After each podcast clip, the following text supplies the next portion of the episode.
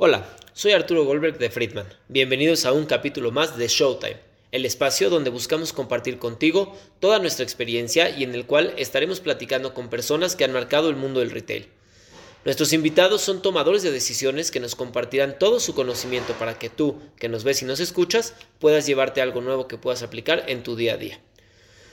Los temas que abordamos son ventas, tecnología, logísticas, operaciones, social media, entre muchos otros.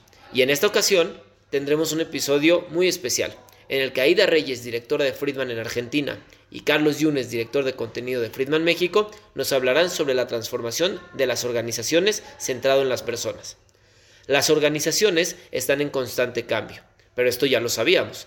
¿Es perjudicial para las organizaciones que las personas busquen acomodarse en su zona de confort? ¿Buscamos que nuestros colaboradores adopten el cambio o que sean flexibles? Estos, compiten ¿Estos conceptos compiten entre sí? ¿Qué podemos hacer para que los colaboradores quieran transformarse y evolucionar? Te compartiremos un modelo de transformación en el cual uno de los pilares centrales es el protagonismo de los colaboradores en su propio desarrollo personal y en el desarrollo de la competencia de aprender a aprender. En nuestras redes y en nuestro sitio web friedmanu.com.mx te compartiremos una guía de trabajo que podrás utilizar en tu empresa. Si buscas cambiar hábitos y comportamientos que impacten en los resultados propios y los de tu equipo, sin importar al rubro al que pertenezcas, este podcast te ayudará a realizar esa transformación. Este podcast te ayudará a realizar esa transformación. Espero te guste y no olvides suscribirte para no perderte ningún capítulo. Esto es Showtime by Friedman. Cada semana, líderes de opinión en retail nos relatarán cuál es su experiencia en el ramo, cuál es el futuro de las ventas y qué puedes hacer para tener un equipo de trabajo preparado para cualquier adversidad. Bienvenido. Bienvenidos a todos a este webinar. Para mí es un placer tenerlos a todos el día de hoy. Eh, como ven en la lámina, antes de cederle la palabra a nuestro orador principal, mm, eh, dice, quiero hacer una breve introducción sobre eh, innovación. Eh, ¿Me escuchan? ¿Me pueden verificar? Porque, no sé, algo pasó. Ok, perfecto. Bueno, entonces, en esta lámina dice que estamos en la era de la innovación. Y elegí esta lámina en particular porque antes de la pandemia eh, ya veníamos hablando de innovación. No es que, eh, bueno, durante la pandemia se empezó a hablar de cambio y que todo se aceleraba más rápidamente. Sin embargo, nosotros ya veníamos hablando de eh, de este tema de la eh, innovación desde mucho antes de, la pandemia. ¿Por qué es importante este tema de la innovación? Bueno, por lo general la innovación está asociada a lo que tiene que ver con tecnología o con todo lo digital. En esta ocasión en particular, o en este webi, lo vamos a asociar a las personas. ¿okay? Ah, Gus, eh, perdón, hay algunas personas que están esperando ahí para que las, las Sí, las Bueno, perfecto. Perfecto. Entonces les decía que em, esta era de innovación siempre estamos asociando al tema con tecnología y con todo lo que tiene que ver con lo digital. En este día de hoy vamos a asociarlo con las personas. Innovación eh, tiene que ver con la capacidad de que tenemos nosotras las personas de resolver los problemas de una manera creativa o de hacer las mismas cosas que venimos haciendo hasta ahora de una manera distinta. Una de las cualidades que tiene la innovación es que eh, para poder innovar tenemos que estar dispuestos a fracasar. El fracaso es una cualidad muy importante para poder innovar, el ensayo y el error. Y muchas veces las empresas necesitamos amigarnos con el error, porque parte de innovar es ensayar y es cometer un error. De hecho, las experiencias o los más importantes de nuestra vida las hemos llevado a cabo con ensayo y error. Por ejemplo, hablar, caminar, andar en bicicleta. Eh, se ha hecho a través del ensayo y el error. Así que el caso es una cualidad importante de la innovación, lo mismo que la colaboración. De hecho, la colaboración eh, se va haciendo en las empresas cada vez más importante. El coordinar acciones de manera impecable en las diferentes áreas es fundamental. si queremos darle un buen servicio al cliente externo o al cliente interno o resolver alguna problemática dentro de la empresa, por lo general no se resuelve nada más con una sola área. Se necesitan las diferentes áreas de apoyo para poder resolver esa problemática. Entonces, como ven, estamos en esa era de la innovación. Em, también me gustaría compartir con ustedes em, las siete destrezas de supervivencia para el siglo XXI.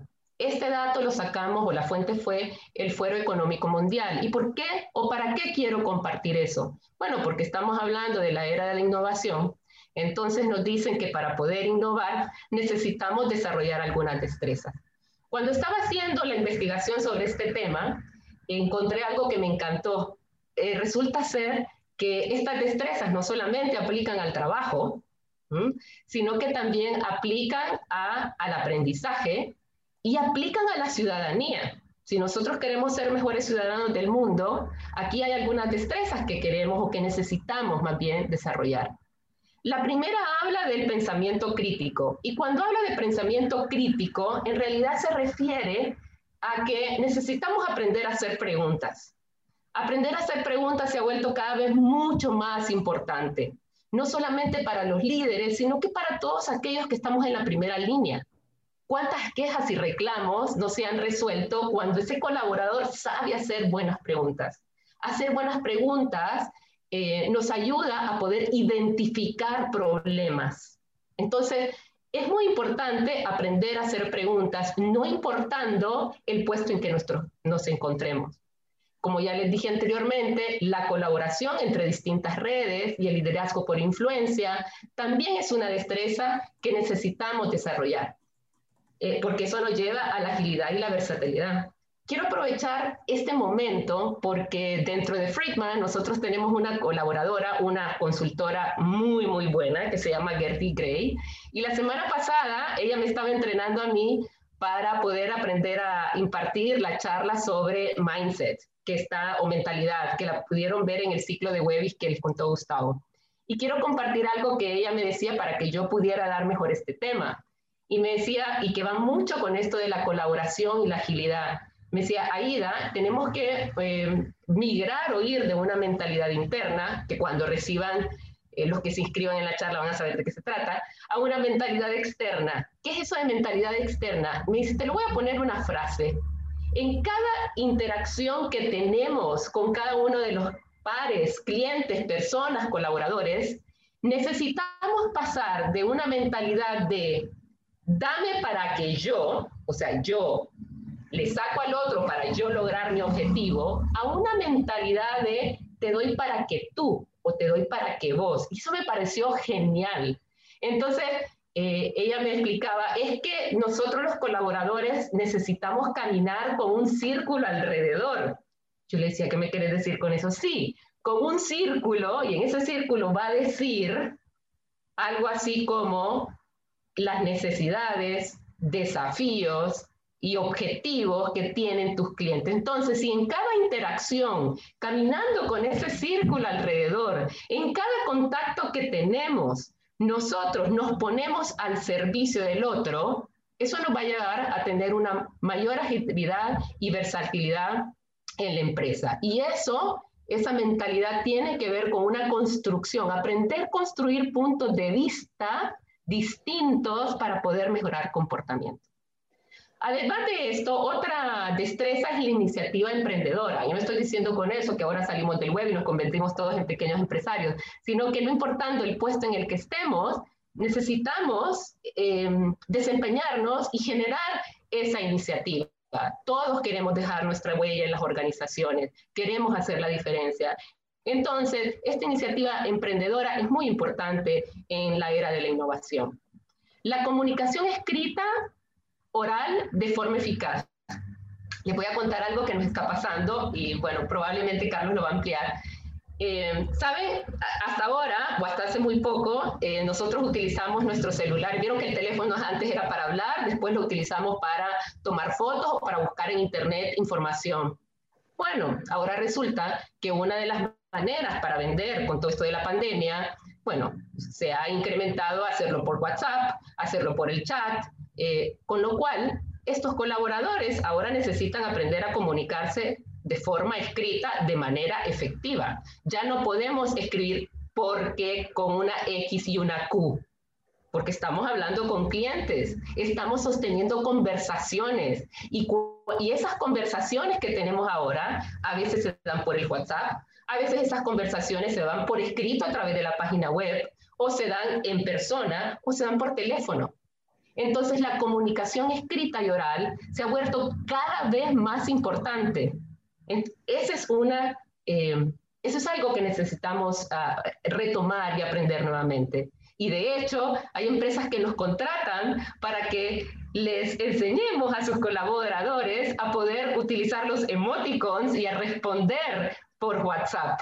¿okay? Entonces ven que la comunicación se ha vuelto algo muy importante. Acceder y analizar información, también estamos en la época del Big Data.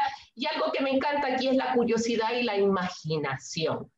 Ser curioso, imaginativo, es muy importante. Y más adelante les voy a explicar por qué. Eh, un detalle sobre esta lista que no puedo dejar de dejar pasar es que algunas son destrezas y otras son actitudes. Una destreza sería la comunicación escrita y oral. Una actitud vendría a ser la curiosidad o la iniciativa emprendedora.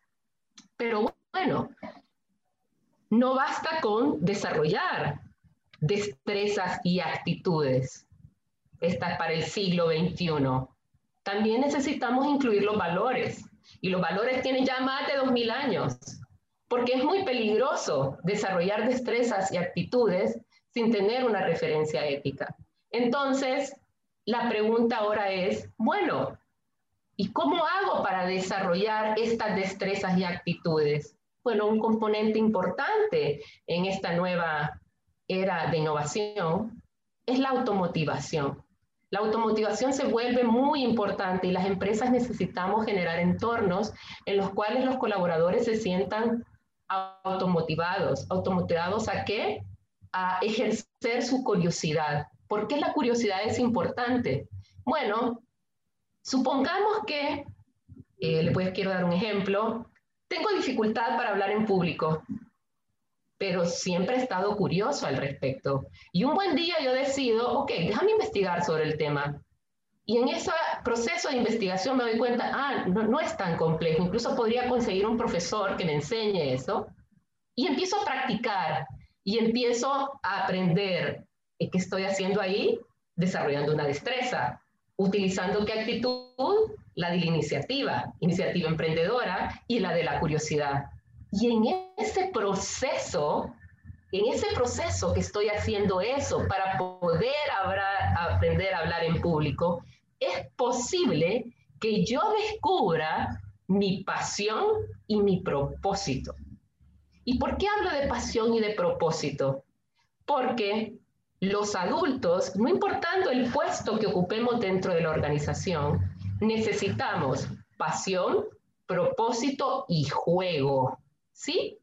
Juego. Juegos para adultos. De hecho, nosotros en nuestra plataforma de e-learning que les contó Gus, incluimos la gamificación. Los juegos se han vuelto algo muy importante, pero los juegos que son positivos, competitivos, que nos hacen crecer. Entonces, como ven, destrezas, actitudes y valores son importantes en la era de la innovación. Ahora, veamos qué pasa con el conocimiento. Les voy a compartir aquí una cita que me pareció genial. Este señor se llama Tony Wagner. Tony Wagner es un educador muy conocido a nivel mundial. Él se graduó de la Universidad de Harvard y en la actualidad trabaja con la Universidad de Harvard y con la fundación de eh, Bill y Melinda Gates.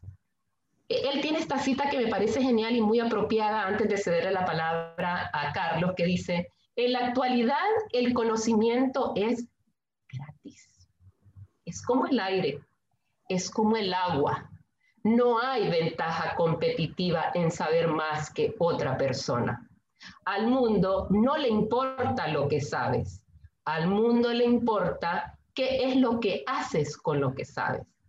Y esta cita eh, me pareció genial e importante compartírselas Porque entonces la pregunta que tengo acá sería, bueno, ¿y quién tendría que ser el responsable de los valores, el desarrollo de destrezas y actitudes para hacer cosas que hagan la diferencia con eso que sabes? Bueno, parece ser una pregunta retórica, porque ya saben la respuesta, van a decir, bueno, nosotros, pero yo quiero ir un poco más allá.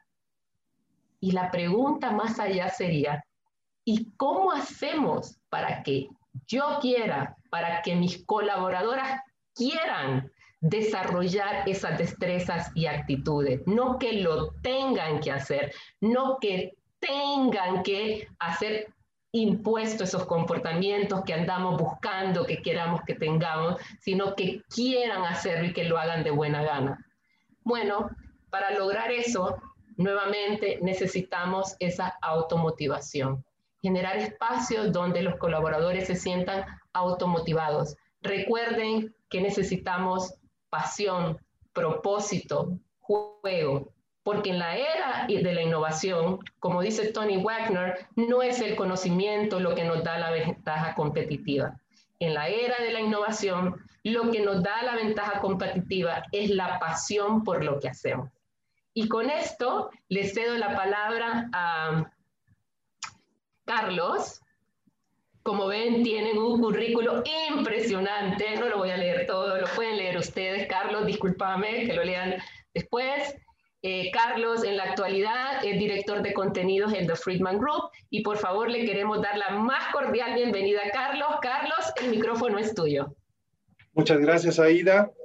Voy a permitirme también compartir pantalla, si me permiten. Claro que sí, yo dejo de compartir y ahí voy. ¿Listo? ahí me pueden ver, ¿verdad? Sí, te muy bien. Muchas gracias a todos, gracias a Ida, gracias Gustavo por esta, esta introducción, esta presentación. La verdad es que estamos muy contentos. Yo me, me presento nuevamente, soy Carlos Yunes, soy el director de contenidos y aprendizaje en Friedman Group en México. Eh, y, cuando platicaba con Aida, con Gustavo acerca de este webinar, fíjense, la primera, la primera palabra que te viene a la mente hoy día, cuando estamos hablando del tema de transformación de una organización, inmediatamente viene a la mente la parte digital. Díganme si no. ¿Por qué? Porque todo hoy en día está referido a una parte de tecnología, todo hoy en día está referido a una aplicación, a una página web, a, una, a un desarrollo tecnológico en el cual las personas o nos sumamos o no, y partiendo de lo que decía justo ahora Ida, en donde decía, a ver, el centro, ¿dónde está el centro de la transformación de una organización?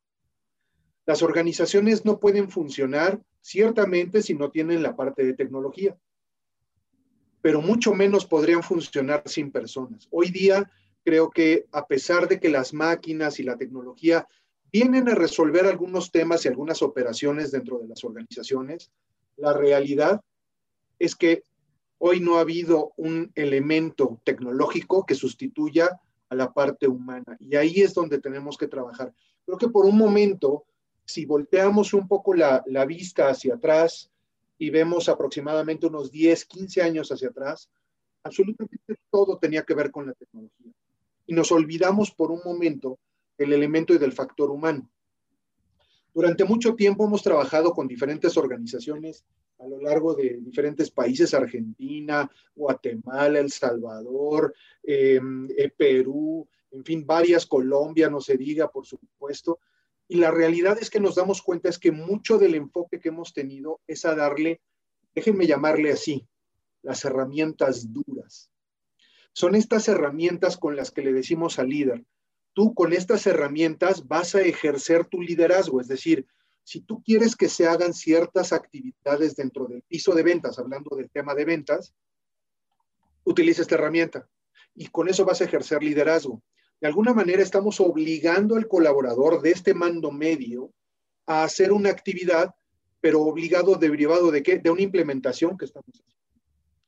Pero algo que está en el corazón realmente hoy día en las organizaciones es trabajar, como bien decía Ida, para que la persona decida por sí misma y quiera hacer las cosas.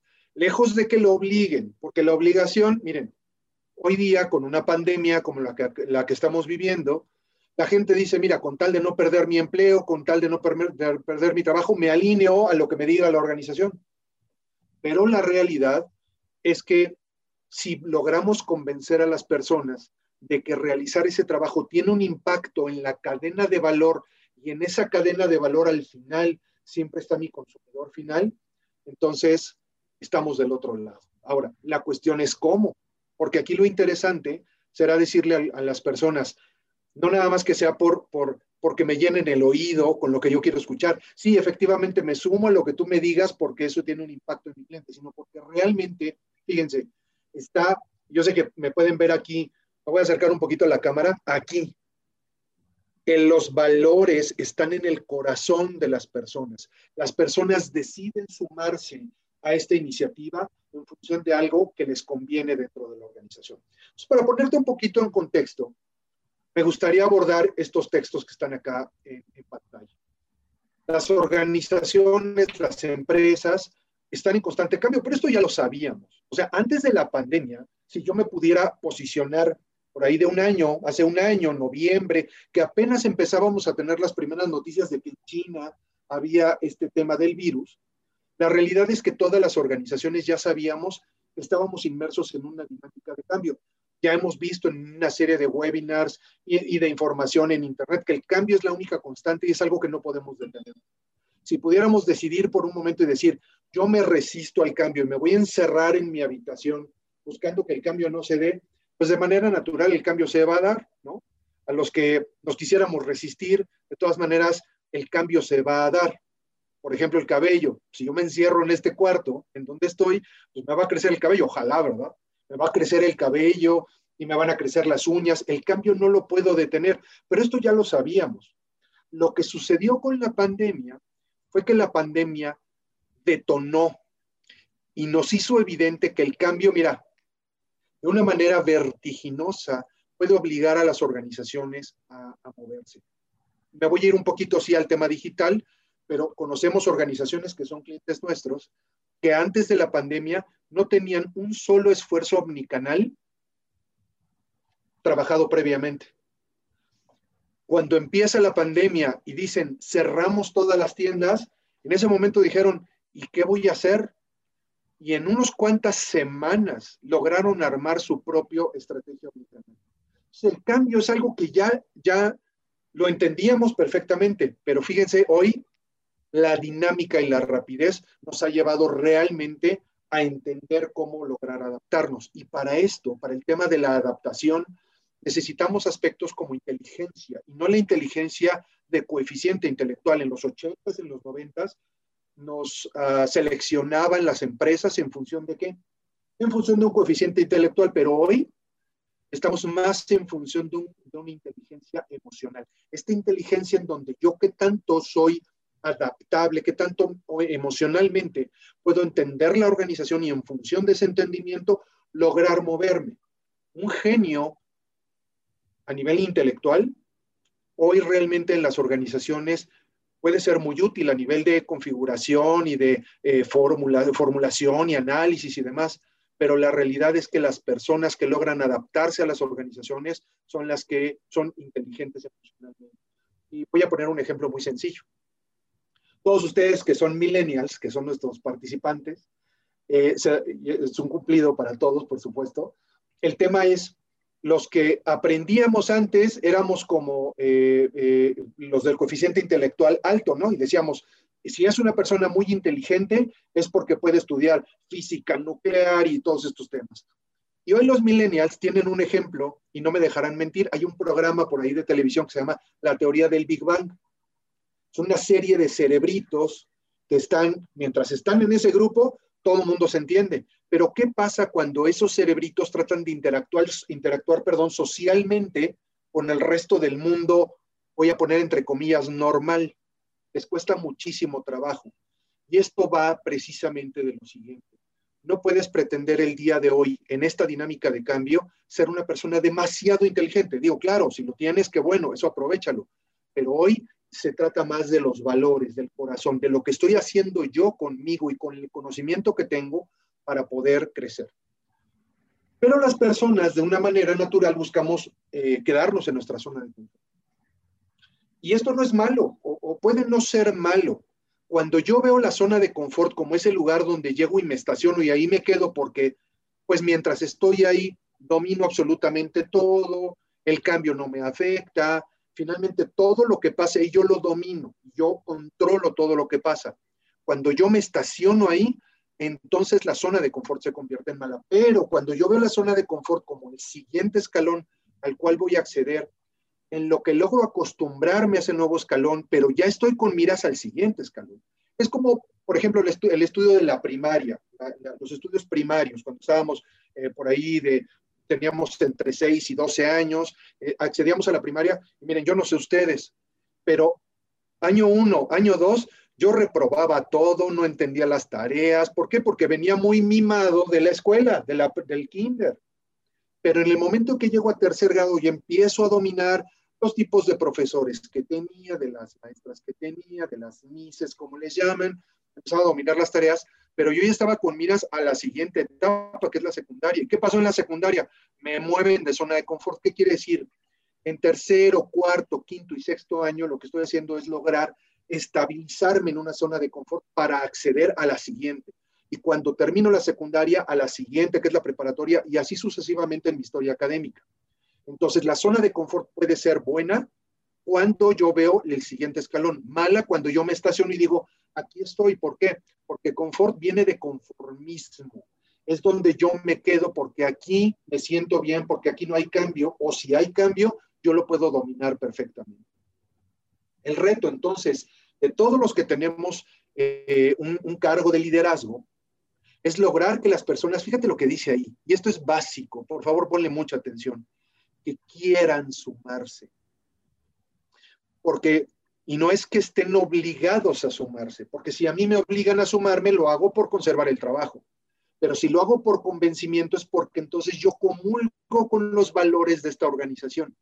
Y eso Friedman, hemos trabajado muchísimo en, en estos últimos tiempos, no derivado del COVID, desde hace algunos años, en trabajar un modelo de competencias que permita que las personas comprendan qué nivel de dominio necesito de cada competencia para que entonces yo quiera acceder a esos nuevos conocimientos. Hoy, la verdad es que hay muchos argumentos, incluso a nivel salud, con la pandemia, que las personas hacen que nos adaptemos y le pongo o puntos suspensivos. ¿Por qué? porque ya sabemos a dónde nos vamos a ir. Decía un amigo, un amigo que tengo en Israel, me decía, a oler las rosas por el lado equivocado.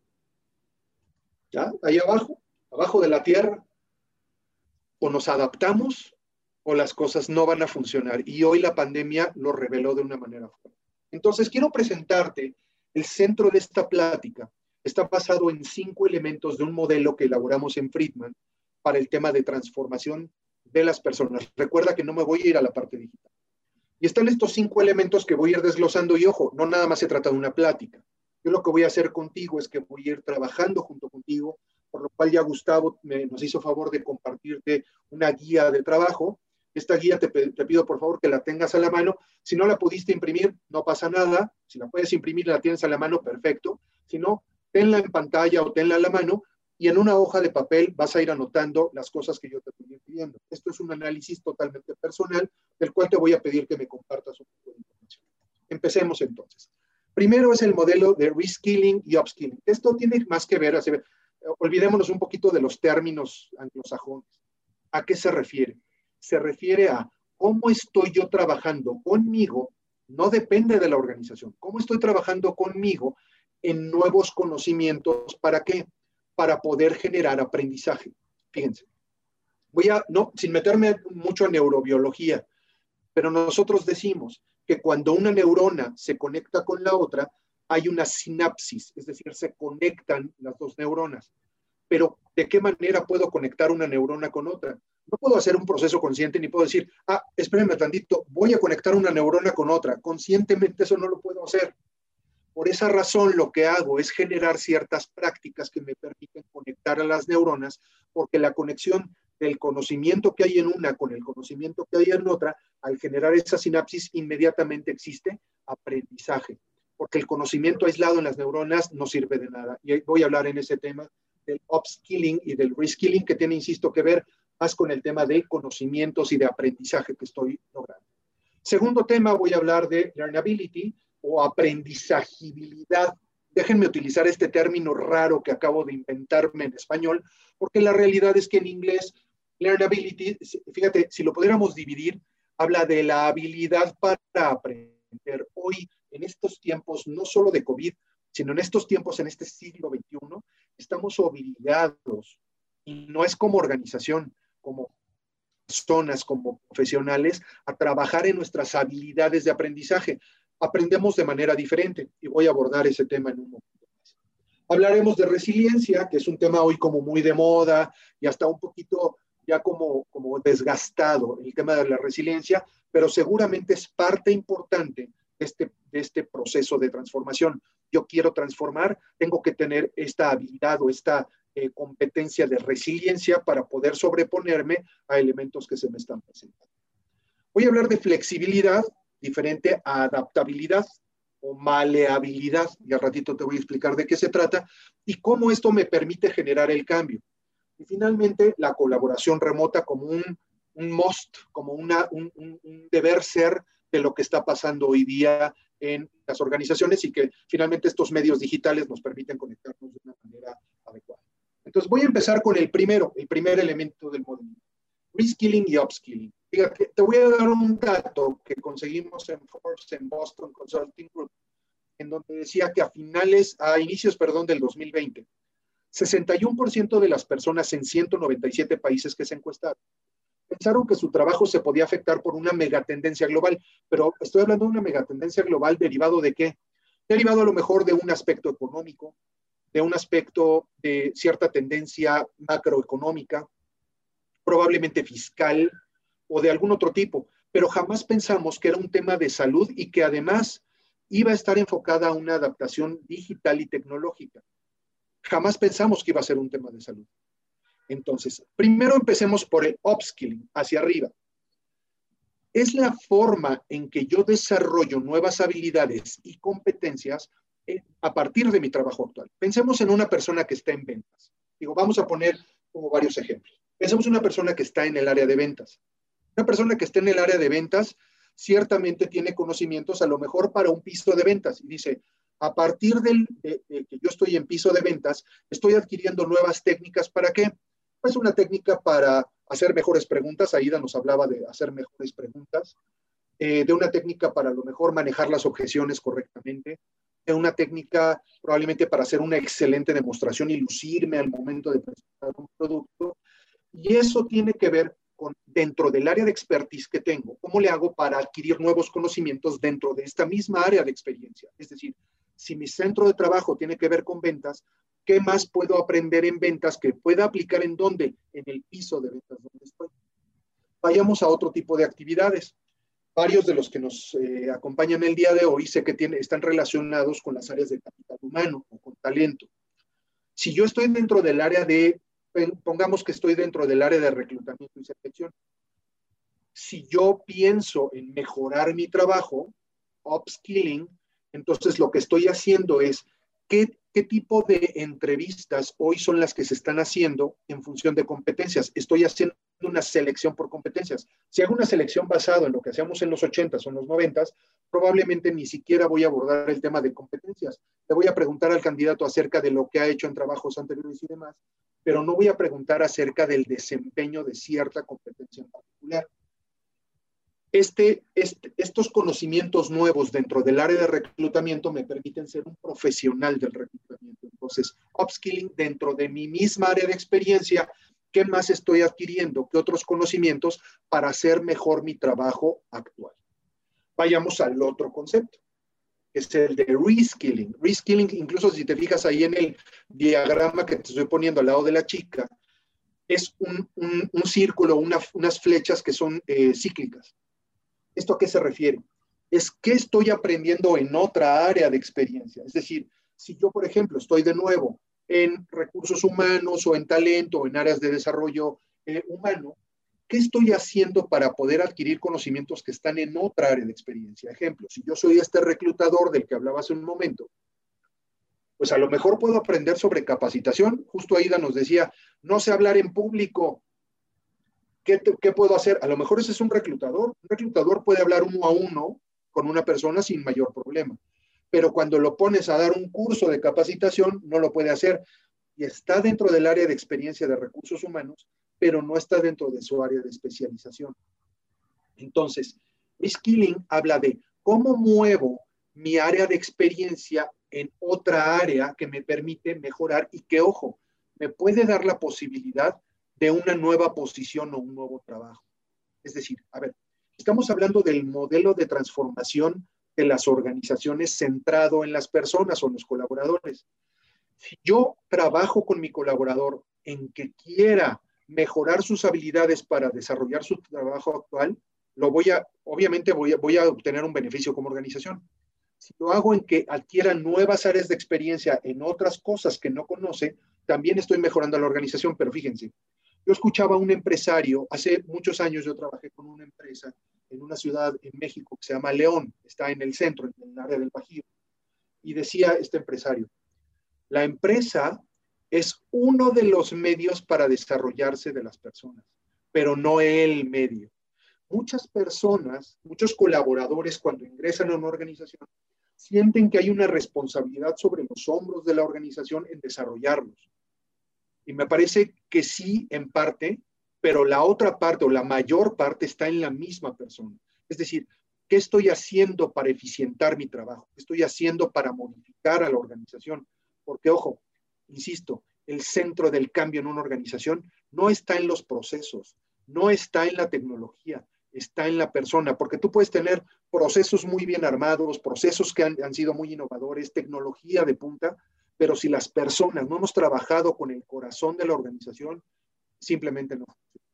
Vayamos al elemento número, eh, perdón, el primer, la primera parte del ejercicio. Me gustaría invitarte y te voy a dar tres minutos contados con reloj, que te los voy a contar. Pero te voy a pedir de favor algo. En tu, en tu documento te estamos compartiendo dos preguntas en particular para upskilling y reskilling.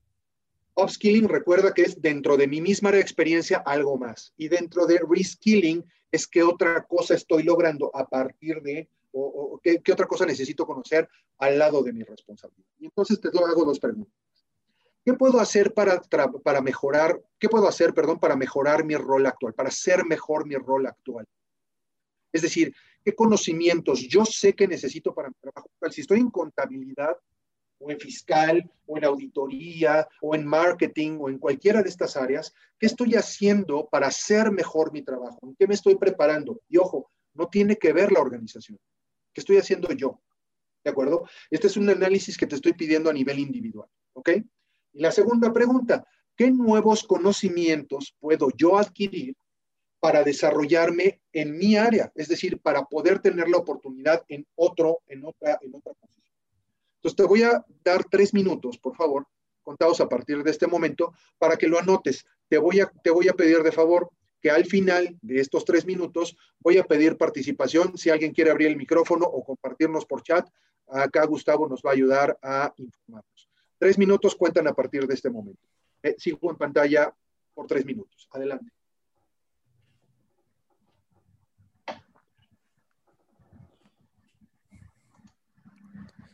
Si nos quieren preguntar algo, abran el micrófono, si quieren escribirlo en el chat, como ustedes quieran.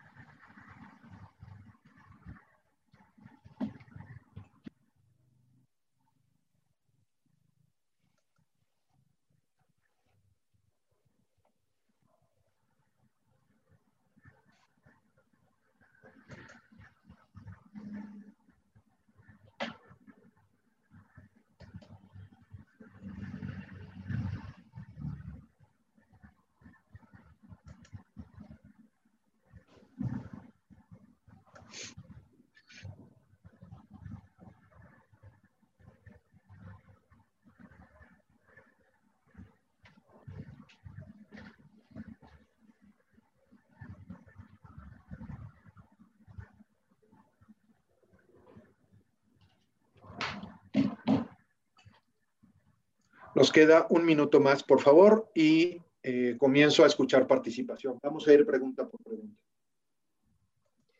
Mm, vi que algunos eh, recién se iban incorporando.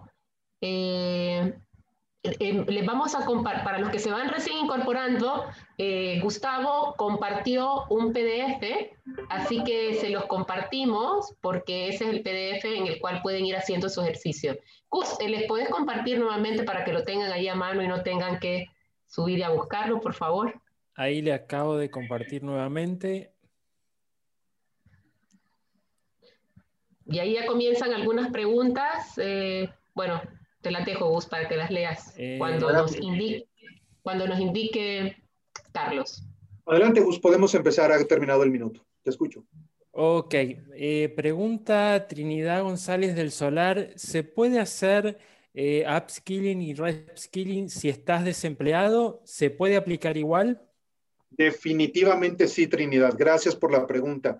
Por supuesto, porque recuerden que este modelo está centrado en la persona, no depende de la organización.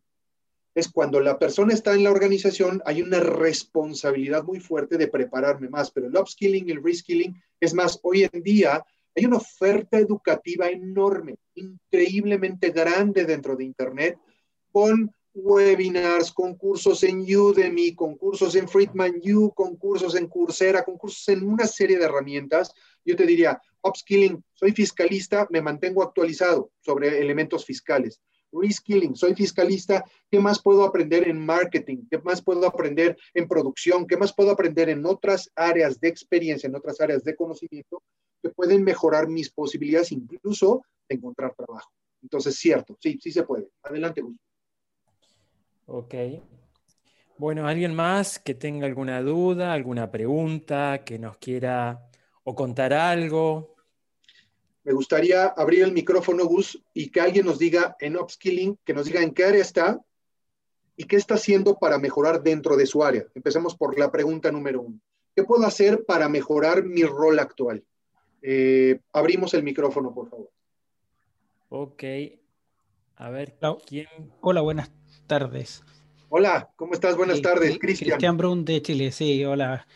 Eh, mira, con respecto a la pregunta uno, creo que es muy importante visualizar dónde quiero estar eh, para, para, en el presente trabajar eh, para lo que se requiere ahí. independiente que ahora tengamos que adaptarnos ahora, right now, ¿cierto? Y, y sobrellevar todo este momento, también es importante siempre como tener un foco.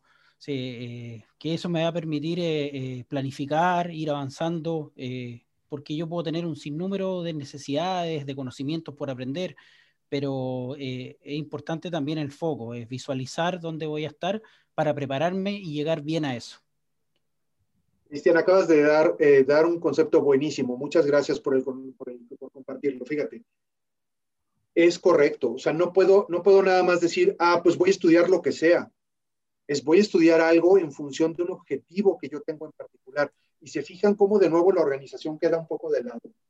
La organización, pero esto es, si, este colaborador está dentro de mi organización, ¿cómo lo incentivo? ¿Cómo lo invito? ¿Cómo lo inspiro a que quiera lograr algo por cuenta propia, pero que impacte en la organización?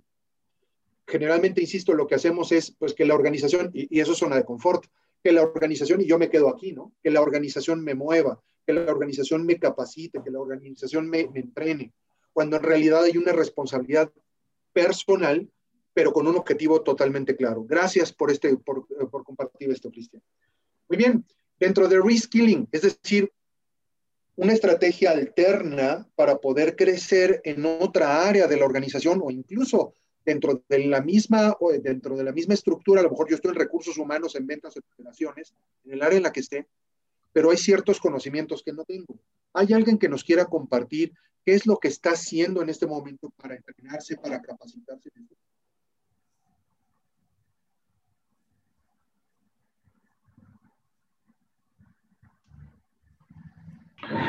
Buenas tardes.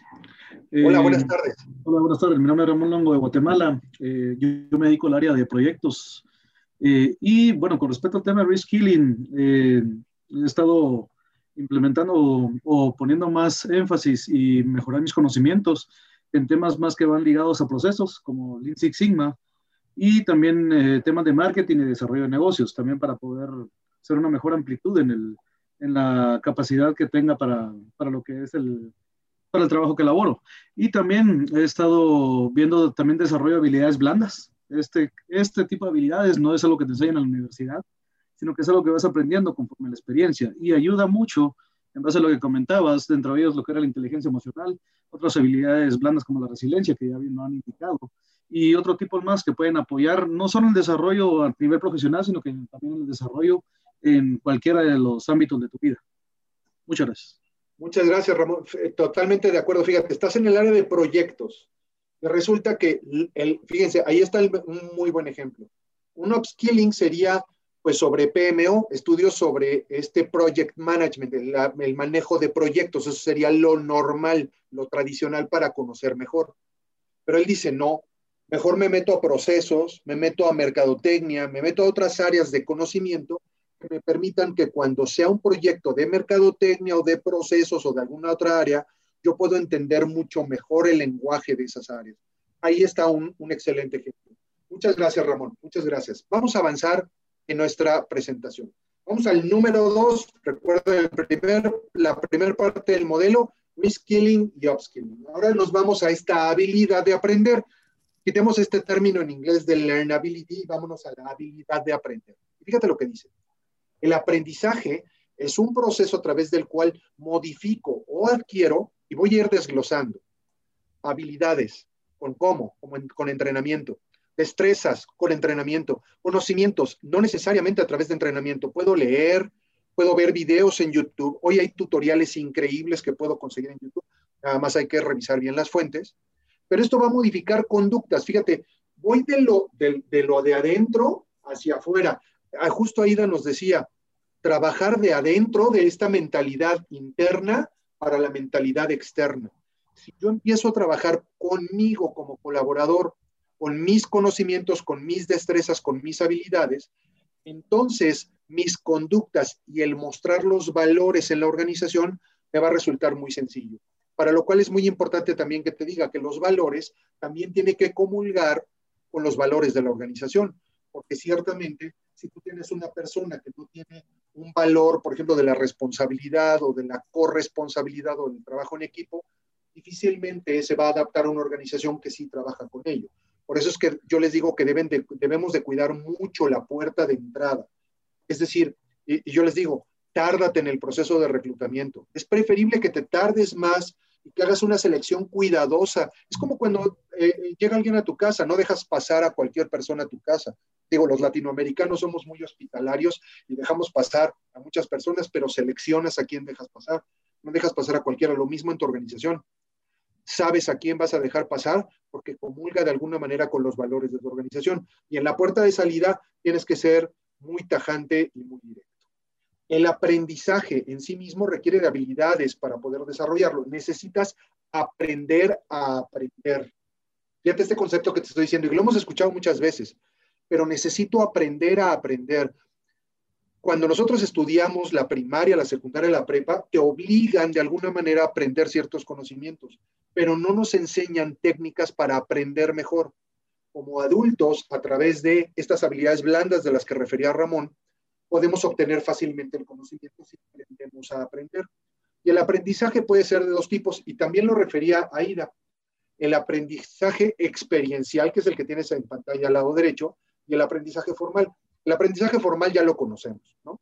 Es aquel que representa una pequeña porción del aprendizaje, pero es lo que adquirimos de manera formal a través de los estudios, con una escuela, con un libro, es todo ese aprendizaje que ya conocemos cómo funciona.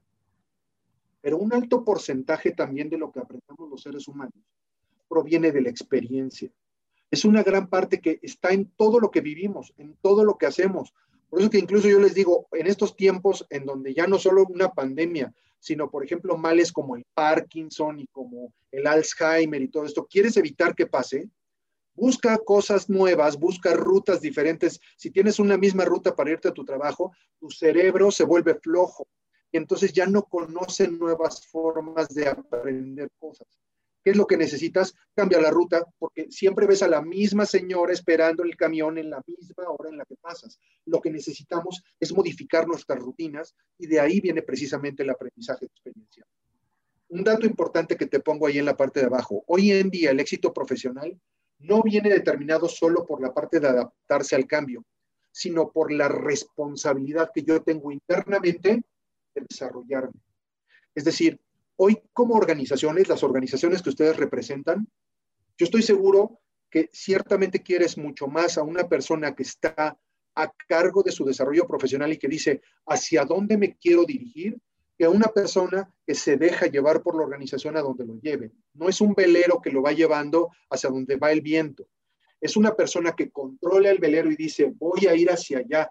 Y la organización camina junto de ahí la importancia de este término de la habilidad de aprender. Volvemos entonces al ejercicio.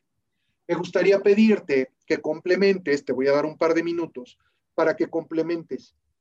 ¿Qué has aprendido por cuenta propia para mejorar tu trabajo en el último año?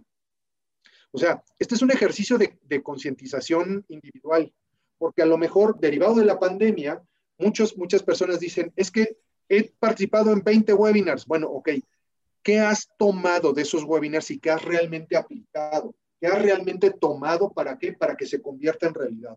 Entonces, te quiero pedir de favor un par de minutos para que anotes qué has aprendido por cuenta propia, no algo que te pida la organización, algo que tú viste en internet y dijiste, esto es para mí y esto va para allá, precisamente derivado de lo que nos comentaba por ahí Cristian, con un objetivo totalmente claro. Un par de minutos que te voy a dar para que hagas tu ejercicio.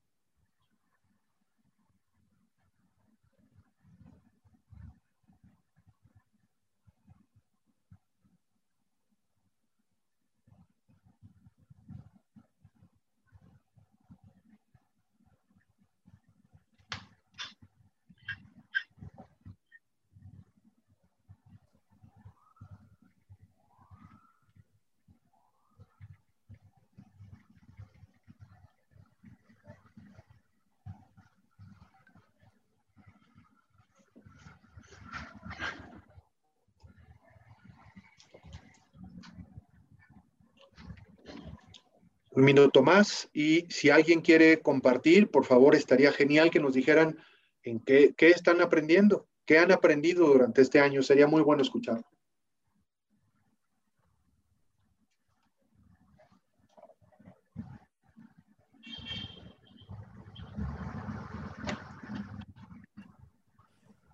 Si alguien quiere abrir su micrófono o compartirnos en el chat, estamos a disposición.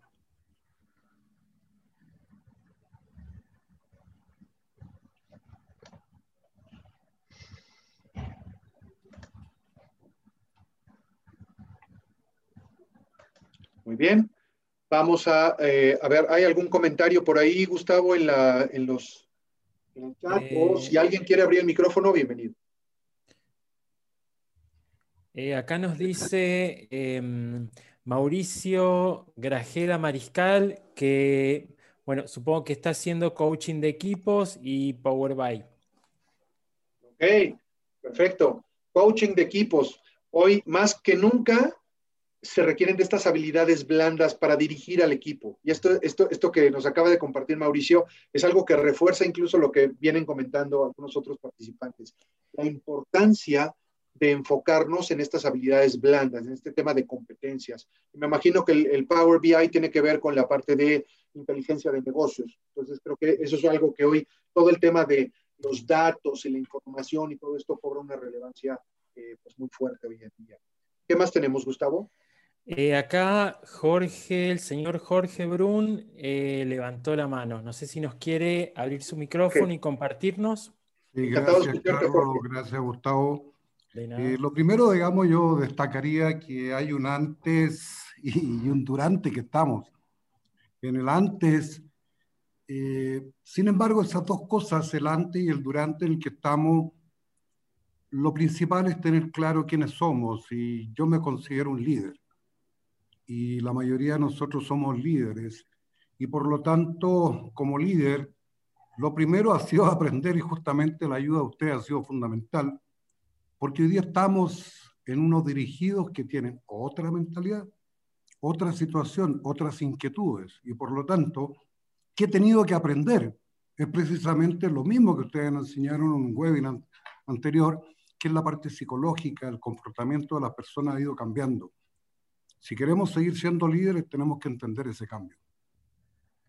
Y es parte fundamental. Y lo otro ya tiene mucho que ver con el tema más bien tecnológico. Por ejemplo, el mundo de la ciberseguridad es un aspecto que lo he tenido que abordar porque es una, un tema nuevo.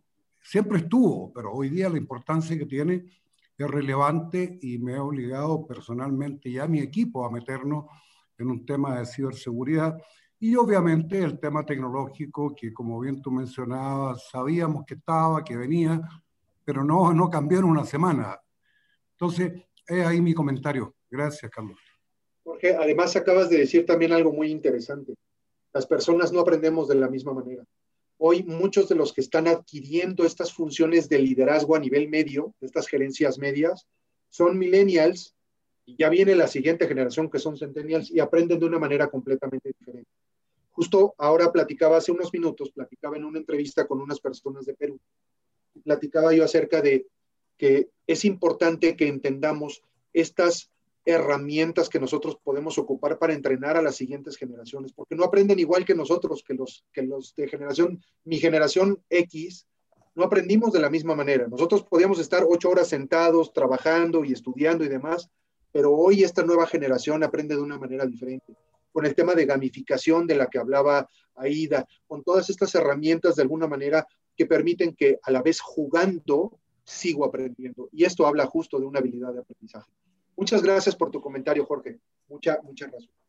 Vamos al tercer punto. Sí. Aguardame un segundo. Tengo aquí algunos comentarios. Mira. Bernardo dice transformación digital, replanteamiento de modelo de negocios, resiliencia. Andrea dice, he estado trabajando en el rubro de inmobiliario y me he hecho algunos cursos de rentabilidad, materiales, etapas de construcción, eh, siendo yo del rubro comercial. Mira, aquí hay otro interesante del señor Bóveda. Participé del seminario vía Zoom sobre el coronavirus con los mejores bioquímicos de Paraguay. Otras reuniones realizadas por la misma vía sobre novedades solicitadas a nuestro proveedor de cómo preparar mejores acabados sobre tejidos para no, para, uh, perdón, eh, para tejidos de defensa. Eh, Ramón eh, había, ah, mira, pero Ramón participó verbalmente, que habló de certificado Scrum, Yellow Belt en Six Sigma, uh, wow, Green Belt en Six Sigma, muy bien. y un último mensaje, eh, a ver, déjame ver. Eh, no, creo que ahí estamos, Carlos.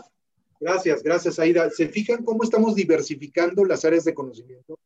O sea, hablamos de certificaciones Scrum, hablamos de eh, inteligencia de negocios, hablamos de data, hablamos de, mucha información que no necesariamente está en nuestras de, nuestras áreas de experiencia.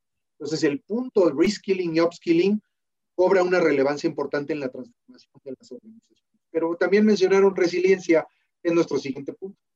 Y la resiliencia, definámosla de una manera muy sencilla, como esta capacidad que tenemos para sobreponernos a situaciones traumáticas que se presentan en la vida.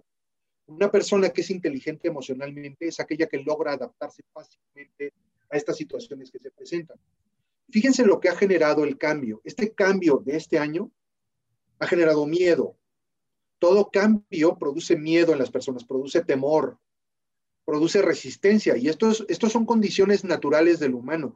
Esto no es que estemos predispuestos a eso, simplemente ya lo traemos en el ADN. Pero también lo puedes ver como reto. Lo puedes ver como una oportunidad de crecer, como una oportunidad de mejorar ha traído tristeza, sin duda, por todas las pérdidas que hemos tenido, humanas, económicas, pero sobre todo las humanas que impactan mucho a las organizaciones. El impacto económico, ya lo veíamos, el impacto social y el distanciamiento social. Yo no sé si, si se han dado cuenta, pero curiosamente, a partir de que sucedió esta pandemia, estamos más conectados con el mundo. Yo lo comentaba con, los, eh, con nuestros partners, en, eh, con AIDA, con Gustavo, con el resto de los países. Teníamos una amplia comunicación, sí, en los años anteriores, pero hoy mínimo tres a cuatro veces por semana estamos hablando, estamos comunicándonos. Y esto habla de la resiliencia, de esta capacidad que tenemos a, estamos encerrados y no importa. De todas maneras, yo tengo la capacidad a través de este tipo de medios de comunicarme con Aida o con Gustavo o con Ángela o con quien sea en Perú, en Colombia, en donde sea. Las distancias se han acortado, pero el distanciamiento social sí ha tenido un impacto, ¿sabes en dónde? En la parte emocional de las personas. Y nosotros como organizaciones creo que necesitamos entender esa parte. Entonces, recapitulando, modelo de transformación basado en qué nuevos conocimientos estoy adquiriendo, qué capacidad tengo para adaptarme a estos cambios, ¿no? Segundo elemento. Y el tercero, y muy importante, la resiliencia. ¿Qué tanto realmente tengo esta, esta tenacidad para moverme hacia la parte de la resiliencia? Y obviamente el aprendizaje. Vamos al número cuatro. Flexibilidad. Y yo quiero hacer una diferencia entre flexibilidad y elasticidad. Y ahí tú lo ves en las imágenes. Ahí ves una persona que tiene una liga en la parte de abajo, esta liga amarilla, y las personas por lo general somos elásticas. ¿Qué significa esto? Yo puedo estirar una liga, imagínense que yo tuviera una liga aquí, la, la, estiro, la estiro, la estiro, y pueden pasar dos cosas. Una de dos, o sigo estirando y se rompe, o suelto y regresa a donde estaba. Las personas, por lo general, cuando pasamos por situaciones traumáticas como la que hemos vivido ahora, generalmente tendemos a ser elásticos. Cuando las cosas pasan, el, mejor ejemplo lo estamos teniendo ahora. En muchos países estamos batallando por decirle a la gente, sigue usando el cubrebocas, sigue tomando las medidas de seguridad. La gente sales a la calle, inmediatamente ves que ya no lo usa. Yo el día de hoy salí temprano en la mañana a mover mi auto. Encontré mínimo en un tramo de media hora con 50 personas que no traían cubrebocas o lo traían mal puesto. Las personas somos elásticas a diferencia de la flexibilidad, que es como un tubo de cobre, que lo ves en la parte de arriba, es un tubo de metal, pero el tubo de cobre lo que permite es, es maleable, es decir, se va a adaptar a la forma y al tamaño de lo que necesitemos para seguir conduciendo el cambio. Las personas necesitamos ser flexibles y no elásticas. ¿En qué mentalidad estamos? En la mentalidad de estirarme hasta donde se pueda y regresar a donde estaba, o de moldearme y malearme en la medida de que el cambio me necesita. Y el agente de cambio tiene estas, estas características que ves acá en pantalla. Detectan automáticamente los cambios. En muchas, en muchas organizaciones les llaman, ay, es el chismoso que siempre, no, no, no, no es el chismoso. Es esa persona que detecta y está pendiente de escuchar o de observar bloqueos que puedan generar un problema en el cambio. Pero además reconocen el potencial de otros y además, si tú te estás preparando a ti mismo en diferentes elementos, como vimos en la parte 1 del modelo, fácilmente puedes detectar el potencial en otros, porque te das cuenta de las áreas de conocimiento que tienen otros. Ven además las fortalezas como anclas, es decir, la fortaleza es eso que me permite a partir de ahí caminar, a partir de ahí moverme hacia adelante. Pero las áreas de oportunidad o las debilidades, como les llaman en algunos casos, son palancas, es decir, la aprovecho para qué? Para poder generar cambio. Además, son accountables. Y aquí me voy a permitir compartirte una bibliografía que se llama El principio de Oz. Está basado en la historia del mago de Oz y a través de los cuatro personajes y otros personajes que también existen ahí, de una bruja y demás, te van explicando qué significa ser accountable, que esto no tiene una, una, eh, una definición o una traducción al español, nosotros lo pusimos como ser responsables y sentirme dueño de lo que está bajo mi control. Si yo estoy dentro del área de auditoría, ¿qué está dentro de mi área de control? Es que como eso no me, no me toca, pero a ver, tú como organización estás esperando que las personas se sientan dueños del negocio. El principio de OS de alguna manera te va a ayudar. Yo he visto cómo está implementado este principio de OS en muchas organizaciones y funciona. Te recomiendo ese libro, eh, te lo vamos a compartir por ahí en el chat también se sobrepone a los hábitos y paradigmas. Los paradigmas no son otra cosa más que esas ideas que nos instalan desde niños y que creemos como verdades. Te voy a poner un ejemplo muy básico y muy burdo, si tú quieres. Mi abuela decía, tenía esta creencia de las abuelas que decían, hijo, me duelen las rodillas, yo creo que va a llover. Y entonces tú veías la calle y decías, pues está muy soleado, no creo que vaya a llover. No, no, no, llévate paraguas porque va a llover. ¿Esto qué quiere decir? Nos creemos las cosas, pero no estamos investigando. Necesitamos generar esa curiosidad de la que hablaba, eh, de la que hablaba, hablaba Ida, esa curiosidad y esa imaginación de querer investigar más. ¿Realmente este paradigma lo puedo romper o es un paradigma que es una limitante o lo puedo convertir en una potencia? Y ayudan a otros basados en las experiencias técnicas. Ahora, si regresamos al ejercicio, te quiero pedir de favor que en un par de minutos, utilizando el número 4 que viene en tu, en tu documento, ¿qué competencias necesitarías reforzar para asegurarte que estás siendo un agente de cambio en la organización? Y a ver, es importante hablar de competencias. Muchos, muchos de ustedes también las conocen como habilidades blandas, pero a ver, competencia se refiere a qué necesito trabajar en mí como profesional, como persona, para poder adaptarme a estos cambios que está sufriendo la organización. Un par de minutos te voy a dar y volvemos a ceder la palabra a través de Gustavo. Corre tiempo. Ok, si alguien nos quiere compartir un comentario, escribirnos algo en el chat, eh, bueno, abrimos micrófonos.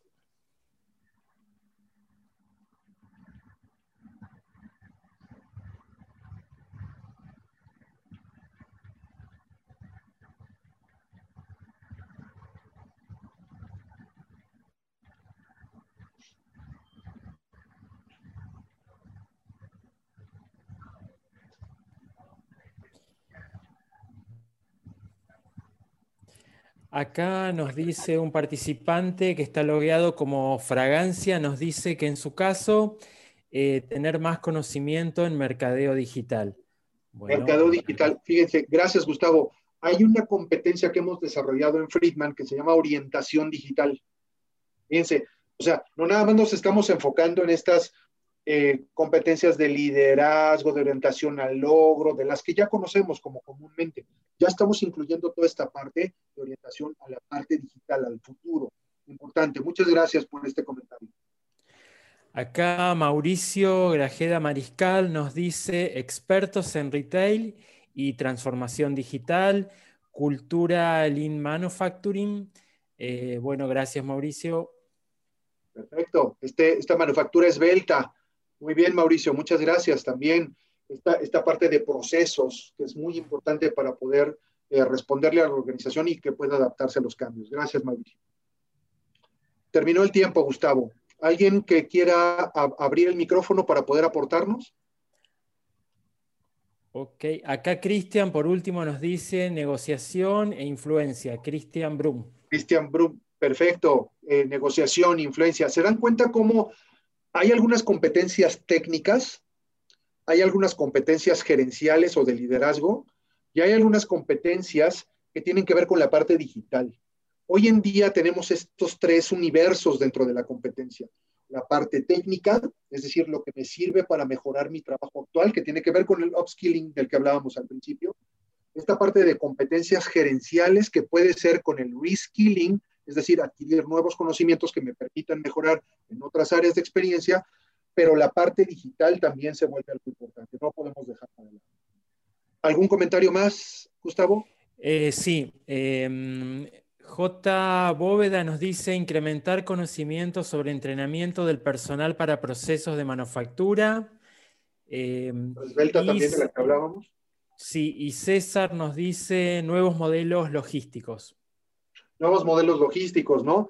Ya este, este tema del just in time o del, justo a tiempo y de todos estos conceptos que veníamos arrastrando de los 90, de principio de los 2000, ya hoy también están siendo retados con, por ejemplo, el otro día con una compañía con la que yo trabajo aquí en, México, trabajo con una organización de farmacias, eh, ellos tienen un concepto de entrega ciega. imagínate, o sea, qué nivel de confianza en los procesos operativos debes de tener para escanear una unidad que te llega una caja, escanearla y saber que lo que está dentro está correcto. Ya si hay aclaración la ven después, pero tienen cero errores. Esto habla de procesos esbeltos, muy interesantes. Bien, vamos a avanzar y vamos al quinto elemento. El quinto elemento del modelo, que es el reto que tenemos. Ahora sí, fíjate, esto sí tiene que ver con la parte social. Los cuatro primeros elementos tienen mucho que ver con la persona, pero el quinto elemento es cómo esa persona interactúa en la parte social con la organización. Hoy, derivado de la pandemia, las organizaciones necesitamos de tres elementos importantes. Comunicación clara y eficiente, y hoy la tecnología nos lo permite. Es decir, si yo he trabajado con el individuo a nivel individual, a nivel personal, a nivel individual, esto le va a permitir estar mejor para la parte social y entonces se va a poder comunicar de una manera clara y eficiente. Aceptar el proceso interno, es decir, aceptar que estamos en una dinámica de cambio y que cambiar es totalmente deseable y natural. Yo recuerdo que en mis tiempos, cuando empecé a trabajar, hace algunos unos cuantos años, decían, el hecho de que tú pases en una organización 20, 30 años es muy loable y es muy reconocible. Hoy, cuando una persona está inquieta y se quiere mover, esa persona es bien vista por las organizaciones, es bien vista porque, ahora, claro, no cuando brinca de un trabajo a otro cada mes, pero sí cuando logra manifestar resultados en una organización y está buscando el siguiente reto y el siguiente reto y el siguiente reto. Creo que hoy necesitamos entender como organizaciones que necesitamos también de personas dinámicas, de personas ágiles, de personas que quieran sumarse y que quieran aportar este cambio. Y finalmente, la generación de ideas únicas. Y ojo, las ideas únicas son de la organización. Es decir, no son ideas que son fijas, son ideas únicas porque forman parte del ADN y la filosofía del negocio. Hoy no podemos perder de vista que lo que queremos es organizaciones que quieran pensar por sí mismas. Y fíjate, hay un libro por ahí que se llama La forma de hacer de las cosas de Toyota. No sé cómo está la traducción, pero en inglés era The Toyota Way. Es decir, la forma en que aquí se hacen las cosas está así porque habla de qué? De una filosofía y un ADN que está arraigado en la forma de trabajar de las personas. Y curiosamente, fíjate lo que pasa. Una persona que se va de Toyota se lleva la metodología de Toyota. ¿Por qué? Porque comulga mucho con el tema de valores y con la forma de ser. Recordemos que para poder crecer como organización, dependemos del crecimiento de nuestras personas. No podemos pretender como organización teniendo eh, personas que están siendo limitadas. Necesitamos liberar el potencial de la gente y este modelo está invitando a las personas a Me gustaría abordar, ya para terminar, estamos a 10 minutos, 9 minutos de terminar esta, esta plática, esta charla, y me gustaría abordar algunas conclusiones. Entre las conclusiones principales están las siguientes. Como organización, o creces a través de lo que hacen o no las personas, o te vas a quedar. La dinámica de cambio nos está obligando a las organizaciones a entender que si yo invierto en mis colaboradores, es mucho mejor a no invertir en ellos y que se vayan y que mis procesos se vean mermados. Hoy creo que esta, esta pandemia Hoy creo que esta dinámica de cambio, este home office, este trabajo remoto, esta, este aprendizaje que hemos visto hace un momento, nos permite lograr entender que si no nos preparamos como personas y como organizaciones, vamos a tener organizaciones que no van a ser construidas para durar. Hay un libro también que te recomiendo por ahí que se llama Empresas que Perduran. Estas empresas que perduran tienen una característica principal, que es trabajan en su gente, pero le permiten a su gente liberar el potencial que tienen. No solo les dan entrenamiento, que es lo que yo te acabo de decir, que de alguna manera también es una corresponsabilidad de la empresa, la persona también entiende su rol en la organización y está trabajando fuertemente consigo misma para ser un profesional y no solo un seguidor de tu empresa. No queremos fans de la empresa, no queremos fans dentro de la empresa, no queremos esa gente que nos echa porras dentro de la empresa. Queremos gente que se hace responsable de su desarrollo y que además a la par de su desarrollo está aportando a la organización. Eso es lo que necesitamos. Gustavo, no sé si haya por ahí alguna pregunta, damos el espacio de estos ocho minutos que nos quedan para preguntas y respuestas y cederles la palabra para poder cerrar nuestro webinar. Eh, acá solo tenemos un comentario último, pero eso es del ejercicio anterior que dice Ramón, definición de accountability en base al potencial de las personas. Esa me gustó. Eh, era que, no habíamos leído de, de la última parte del ejercicio. Perfecto. El accountability, bueno, pues sí tiene que ver con todo aquello que yo me hago responsable como persona del cachito de, lo, de, lo, que me corresponde de mi organización. Yo soy dueño. Este, este concepto, déjenme utilizar este término de dueñez. Es todo eso que yo hago dentro de la organización y me siento dueño porque si algo le pasa a la empresa, a mí me está afectando, a mí me duele. Imagínate, imagínate, voy a poner un, un ejemplo muy burdo de accountability. Acabo de comprar mi camioneta nueva, la saco de la agencia, la, la voy echando en reversa, tiene esta cámara en la parte de la pantalla, pero no me doy cuenta que hay uno de esos postes enanos que ponen en las esquinas y no lo veo, no lo alcanzo a ver. Entonces le doy la vuelta a la camioneta y rayo todo el costado de la camioneta. Yo estoy seguro, no alcanzo a ver las cámaras de todos, pero estoy seguro que cuando hice este, este ejemplo, muchos dijeron, ah, duele. Cuando duele por algo que le pasa a algo que es de tu propiedad, entonces existe dueñez.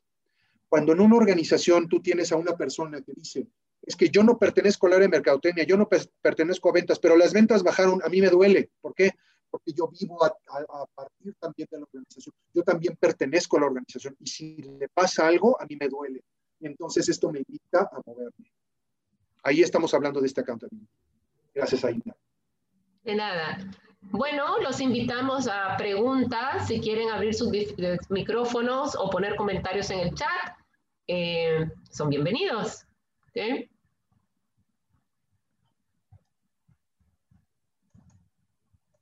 Si alguien tiene algún comentario, también es bienvenido. Estamos ya en la etapa final para cerrar a conclusiones.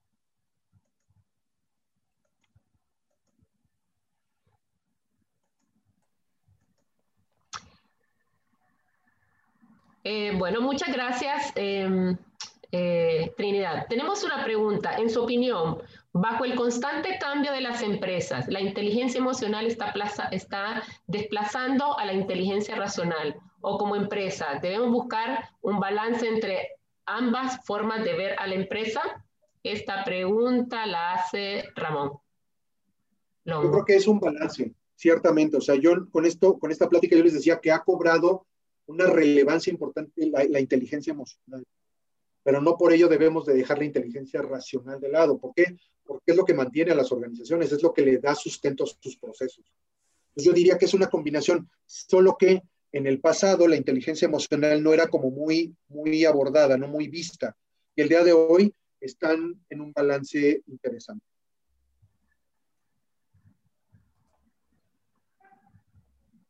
Ok, eh, oh, muchas gracias, Mauricio. Dice, eh, muchas gracias por la invitación al webinar. Interesante la autoevaluación. Invitan a pensar acciones a corto y mediano plazo. Muchos saludos. Muchísimas gracias, Mauricio. Que te vaya muy bien. Nos seguimos viendo. Gracias. Me gustaría cederte la palabra Ida, Gustavo, para eh, cerrar la plática. Voy a pasar las diapositivas en donde están los datos de los diferentes países en donde estamos para que nos puedan contactar. Sin embargo, no se preocupen, esta presentación se les va a compartir y ahí vienen los datos de contacto en cada uno de los países. Pero les cedo la palabra a Ida y Gustavo. y agradecer, eh, por supuesto, perdón, agradecer a nuestros, a nuestros eh, invitados eh, la participación, los comentarios, grandes, grandes aportaciones, agradecerles este espacio que nos dieron para entrar a sus hogares. Gracias de verdad. muchas gracias, Carlos. Muchas gracias. Eh, lo mismo que doña Silvia, esperamos la información. Eh, gracias a todos, nos dice Cristian, como siempre muy interesante.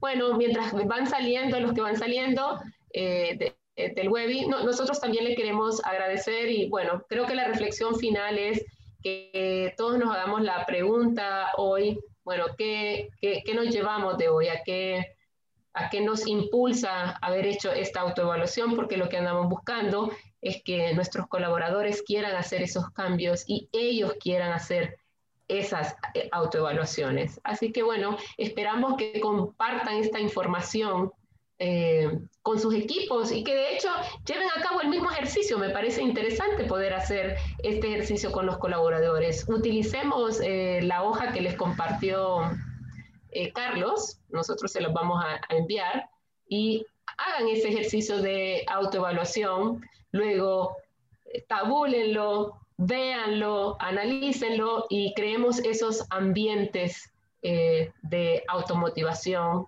curiosidad y disciplina en las organizaciones. Entonces les dejamos un abrazo. Aquí voy leyendo algunas despedidas. Gracias a todos por su tiempo.